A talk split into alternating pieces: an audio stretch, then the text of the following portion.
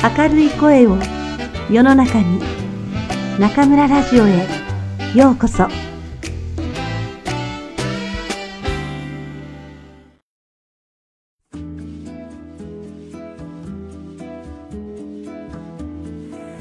皆さんこんばんは。今夜も中村ラジオへようこそ。私は当ラジオ局のディスクジョッキー中村です。同時通訳者の大由香先生をお招きして2回にわたってお送りしてきました中村お招き部屋。3回目の今回は王先生に通訳の心得と勉強方法について伺いたいと思います。リスナーの皆さんの多くが N1 は合格したけどそれからどう勉強すればいいのかわからない。日系企業に就職したのはいいんだけど思うように通訳ができなくて悩んでいるんじゃないでしょうか。王先生こんばんはこんばんは。よろしくお願いします。よろしくお願いしますでは先生、はい、まず N1 には合格したけどはい。これからどう勉強すればいいかという問題からアドバイスをお願いいたします、はい。皆さん、N1 に合格したと言いますけれども、これからの勉強よりも、まず皆さん、N1 に何点で合格したか、うんうんちょっと胸に手を当てて考えてみていただきたいんですね。あの私は通訳の仕事をしているので、もし皆さんが通訳の仕事をするのであれば、通訳者としてはい。N1 はい。合格しただけでは通訳者にはなれません。はっきり言います。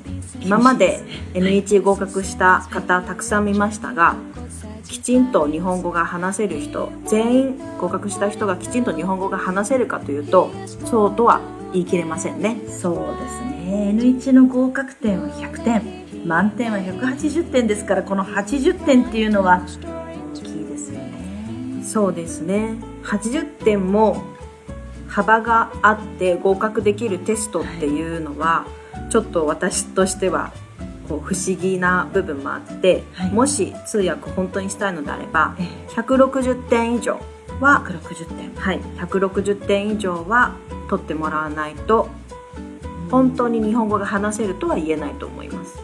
はい、えー、王先生から厳しいお言葉いただきました。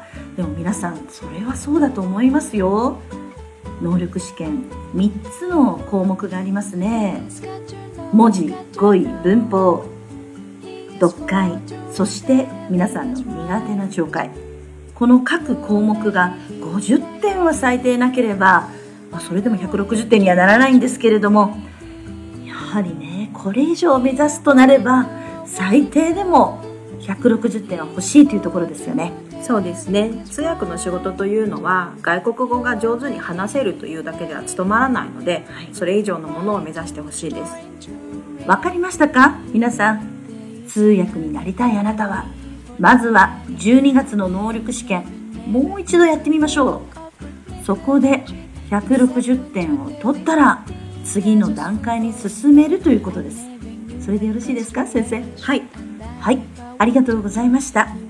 では、この後は通訳とは何かというところから先生にお話を伺いたいと思います。よろしくお願いします。よろしくお願いします。先ほど中村先生がおっしゃっていた日本企業に勤めているけれども、うまく通訳ができなええ。いというお悩みがあると伺いました、はい。そこから考えてみたいと思うんですけれども、はい皆さん通訳ということをするときに相手の言ってることを理解しているでしょうか？理解するというのははい、言っている意味がわかるということではなくて相手が言いたいことをきちんと分かっているかということなんですね。言っていることではなくて言いたいことですね。そうですね。はい、例えば今私はこれからお話をしますけれども私がこれから話す内容は通訳の心得です。これがポイントになります。はい、どんな人も話をするときに10秒の話でも1分の話でも1時間の話でも必ず重要なポイントというのを中心にして話していますはい、皆さんそれをきちんと頭の中で自分の中でテーマというものを考えながら聞いているでしょうか？テーマ？というところですね、はい。あはい。例えば通訳をする時には相手が言っていることを聞きながらではこの言葉をどうやって訳そうかっていうのも同時に考えながら自分でこうやって訳そうというのを決めて話し始めますなので頭の中でいろんなことを同時にやらなければいけないわけですね、うん同時まさに同時なんでしょうね。そうですね。ん。もし相手が10秒しか話さなかったら与えられた時間は10秒だけです。1時間話すを話をするとしても1時間ずっと聞いてそれをメモして訳すわけではないので必ず途中で区切ります。うん。その区切られているはい。段階ではい。同時に聞いて理解して適切な言葉を選んで訳す。本当に一度に3つ4つのことをやらなければいけないんですね、そうですね。通訳をするというのはそういうことなのでなので相手が何を言いたいのかをはい。しっかり理解しないときちんと適切な言葉で訳すことはできません。なので通訳がうまくできないというのははい。どうやって言えばいいのかわからないっはい。ていうところだと思うんですね、はい。インプットはできるけれどえも、えアウトプットができない、はい。ということはインプットするときに問題があるからアウトプットができないんですあーもうすにインプットの時点でね。はい。だからなんとなく意味がわかるでは必ずアウトプットするときに問題が出ます。ーこのレベルの方だったら相手が何を言っているのかということは分かると思うんですよね。でもそれが何を言いたいかとは限らないということでしょうか。はそうですね。相手の言いたいこと相手の伝えたいことをい聞いている人に伝えるというのは通訳をするあなたがいないとできないことなのではい。あなたも話している人はこういうことを伝えたいんですよっていうのを正しく聞いている人に教えてあげないといけないわけですね。そうですね。そうするとあなたも普段から私は何を伝えたいと思って今この話をしているのかということを常に考えて意識を持つということが非常に重要になります。その普段からっていうとまあ皆さんは通訳で日本語はお話になるとは思うけれど普段は中国語ですよね、はい。まあ、国語でしょうね。そうですね。ん。ですのでその国語の力母語の力というのがすごく重要になります。あー。ついね通訳っていうと外国語の方ばかりね気を取られがちですけれども基本はやはり母語。はい。あー。中国の皆さんなら中国語ということです。はい、例えば話をするのが好きな人は通訳になりたいという人が多いんですけれども、ね。明るい方そういう人多い、でも皆さん普段中国語でお友達や家族と会話をしている時こういうことってありませんか？最初に自分が話したことを最後の方に忘れてしまって結局何が言いたかったのかなって いうことありませんか？あるある。ありますよね。女の子はほとんどそういうことですね。そうですよえ通訳者には女性が多いんですけれども、はい。女性は往々にしてそういうことをしてしまいえます。あーそれはあるでしょう。ね。はい。でも仕事をしている時に通訳をしている時に、はい。そういう話し方をされると聞いている人は非常に困ります。それも分かんないですよね。大体外国語が分からない上にもし通訳が言ってる自分の母語が分かんなかったらもう聞いてる人どうなっちゃうんでしょう？そうですよね、ええ。もう聞きたくなくなりますよね。ね。それでこの通訳者はダメな通訳者だというふうに二度目がないと。はい。そういうことになります。はい。なのではい。どんな人でも、はい話が上手な人でも下手な人でも自分の言いたいこと、はい。それをストーリーを作って話しているはずです、はい。ですので皆さん自分が話す時もはい。ストーリーを作って1番2番3番い。という感じではい。きちんと筋道を立てて話す練習をしてみてください。大切ですね。はいなので国語の力母語の力はい。非常に大切だと思います。まずは日本語の前に母語中国語の力からです。はい。そういうことですね、い。でその後に日本語の力もはい。さらに強化していきましょう。はい。皆さんアニメからもしくは漫画から日本語を勉強し始めた人が多いと思うんですけれどもアニメや漫画だけではなくて小説を読んでみたり日本語のニュースを聞いてみたり硬い文章柔らかい文章いろんな日本語に触れるようにしてください。アニメね。アニメといえば私大学で教えてますけどその大学生1年生に「あなたどうして日本語を勉強し始めたの?」って聞くとほとんどの学生がアニメからなんですよね。でまあそれはいいことなんですよ。そうするとまああいうえを勉強する前からなんか日本語知ってる子もいますしね。まあ興味はね最高の先生ですからいいんですけれども。あの先生あの私あーどうしようとか言うんですよ。これはもう私としてはこう顔に黒い線3本出ちゃうんですよね。まさか通訳さんにそういう人いないですよね。いないです。さすがにね、はい。でもやはりもう一生懸命通訳になるまでに私まともな日本語にしていくのがまあ仕事なので頑張ってる最中なんですけれども、アニメで勉強できる日本語は、子供の話し方です。はっきり言って。ママとかね。はい。はい。ですので相手が教養のある方例えば会社の社長が取引先の会社の社長とはい。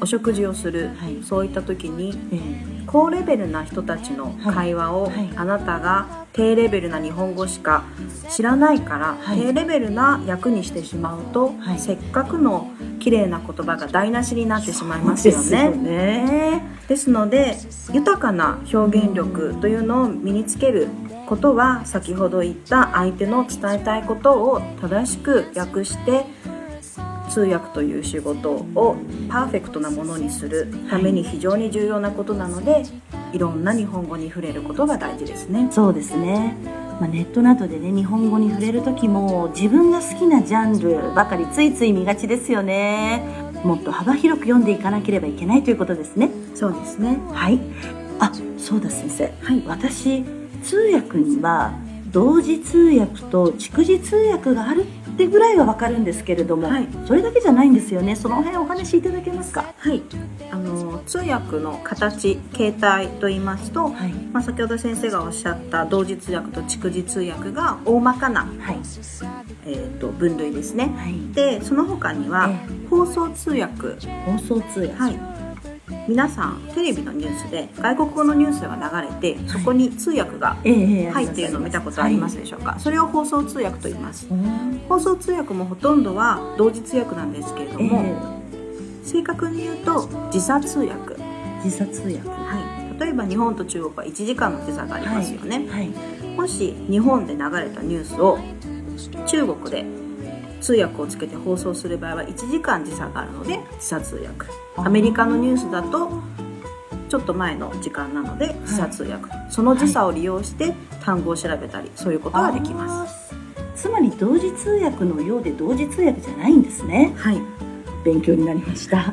要はちょっと原稿がある同時通訳のような感じですね。はいで逐次通訳と同時通訳皆さんご存知だと思うんですが、はい。逐次通訳は相手が話してはい。一旦止まってそれを訳すこと、はい。同時通訳は文字通り同時です、うん。相手が話し始めたら、ええ自分もだいたい12秒ぐらい遅れて話し始める。そして同時通訳の理想は相手が話し終わるのと同時に通訳者も話し終わる。それはすごい。ああそうですか、はで、えー、と逐次通訳と同時通訳実際にどんな場面ではい。仕事をしているかと言いますと、はい。例えば逐次通訳で言いますと、皆さんが会社でやっているようなはい。商談、うん。ビジネスの場での通訳ですね、はい。あとはコミュニティ通訳と言いまして、はいええ。病院もしくは役所などそういったところでそうですよね。外国人が日本でもしくは中国ではい。生活するときにはい。何か困ったときにええええ。病院の先生との通訳をしたりとかうん。そういったことをします。そうですね、あとはガイド通訳ですね、はい。これは日本で唯一通訳としての資格があるものです。難しいでしょうね。はい難しいですね、ええ。そういったものが逐次通訳で行われる主なものですね、そうですか。はい、同時通訳というのは国際会議ですとかそういった待っていられない時間に限りがあるものの場合にはい。使われることが多いです。あとは先ほど言った放送通訳ですね、その他には、えー正確には同時通訳とは言えないんですけれどもウィスパリング通訳というものがあります。ウィスパリングというのは英語のウィスパーささやくという意味から来ています、はい、なので同時通訳なんですけれども話をしている人、はい、もしくは聞いている人の隣に座って耳元で同時通訳をすることをウィスパリング。がよくね、はい、話し合う時にね、政府の首脳なんですけど、耳元にはい。あわかりました、はい、そういったものをウィスパリング通訳と言います。でこれが通訳の主な形態ですね、はい、で実際にどんな練習をするかと言いますと、えー、ここね、はい先ほど皆さんにお伝えした伝えたいことを伝えられる通訳になるために、まず大事なことは、文章を要約する練習です。要約、はい、ある程度まとまった文章を書いているものでもいいですし、ラジオなどを聞いて、耳で聞くものもしくは目で見たものを自分で要約する。要約することによって、はい、この文章が何を言いたいのかということを知ること。これが一つの訓練です。例えば先生要約するっていうのは、はい、箇条書きに書くということですか？はいそういうことです。というと随分短く書くわけですね。そうですね、はい、要は情報の整理をするわけですね。そういうことです。皆さん箇条書きお分かりですか？分からない人調べてね。はい、はいで先ほど言った母語の力を強めるという部分では、シャドーウィングといってシャドーウィング。はシャドウ、はい、影ですね、はい、影のように相手の言っていることを聞きながら全く同じように繰り返す、ああと母語からっていうことですか、はい、母語からです。そうすることによって、はい、自分の普段使わない表現方法や単語を身につけることができます、はあこれは実は日本語にもすごく役に立って、うん、先ほどいろんな幅広い日本語の表現に触れてください、ということを言いましたが、はい、これも自分が普段聞かないようなニュースですとかそういったものをシャドーイングすることによってそういった文章が自分の体に馴染んできます、はい、最近はビデオ素材も結構ありますからね、はい、チャンスはたくさんあると思います、で実際に訳す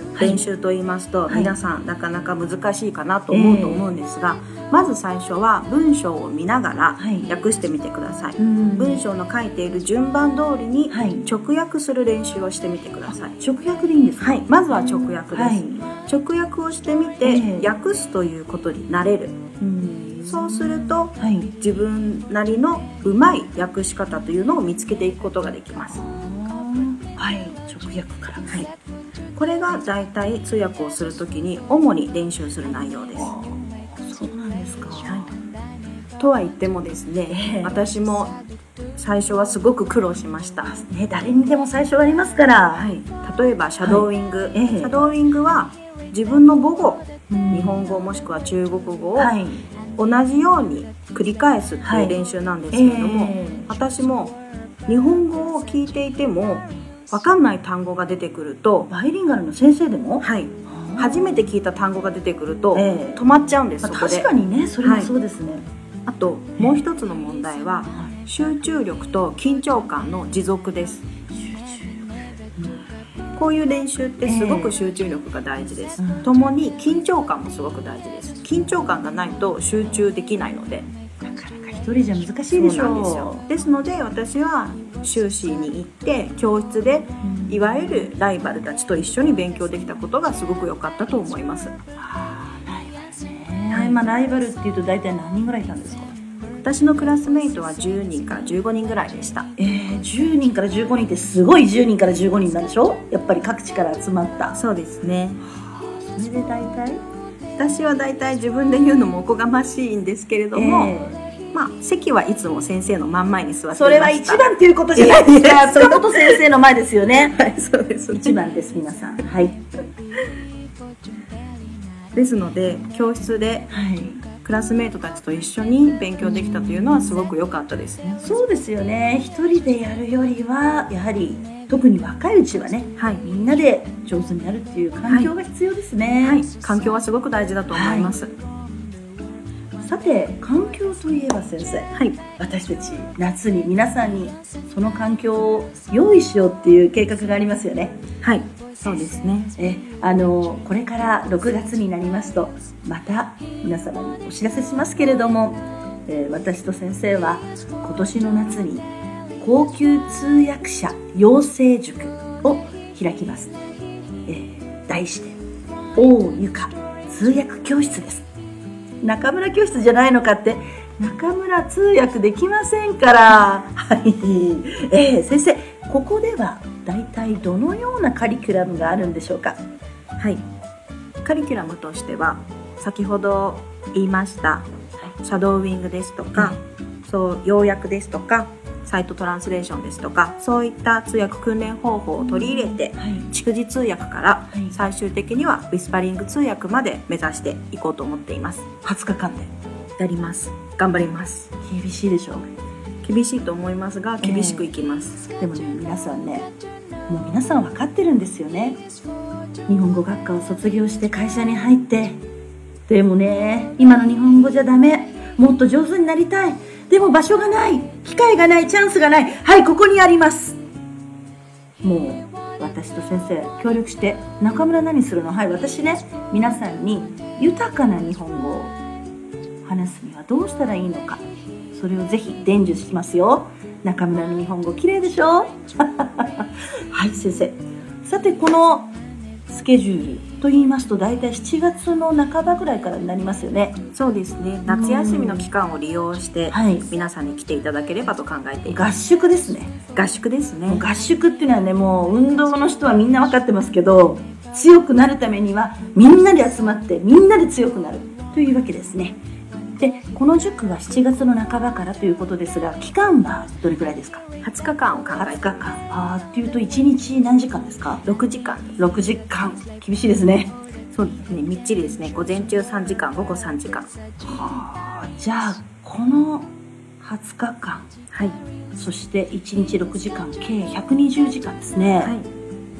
どこまでいけますか？ウィスパリング通訳までできればと思いますウィスパリングってあの耳元でね、はい耳元で通訳するものです。そこまでですか？できますか？難しいでしょ？皆さんのやる気があれば。わかりました。皆さんどうですか？やる気出てきましたか？この夏王先生と私と一緒に頑張ってみませんか？それで先生この塾生の人数ですが12人ぐらいを考えています。12人。少ないですねはい。でも私の目の届く範囲でマンツーマンで教えられる人数というと最高12人だと思います。わかりました。それからこの塾生の現在のレベルですがどのような要求がありますか？はい。で先ほど申しましたように N1 でしたら160点以上のレベル J テストでしたら900点以上のレベルを希望しています。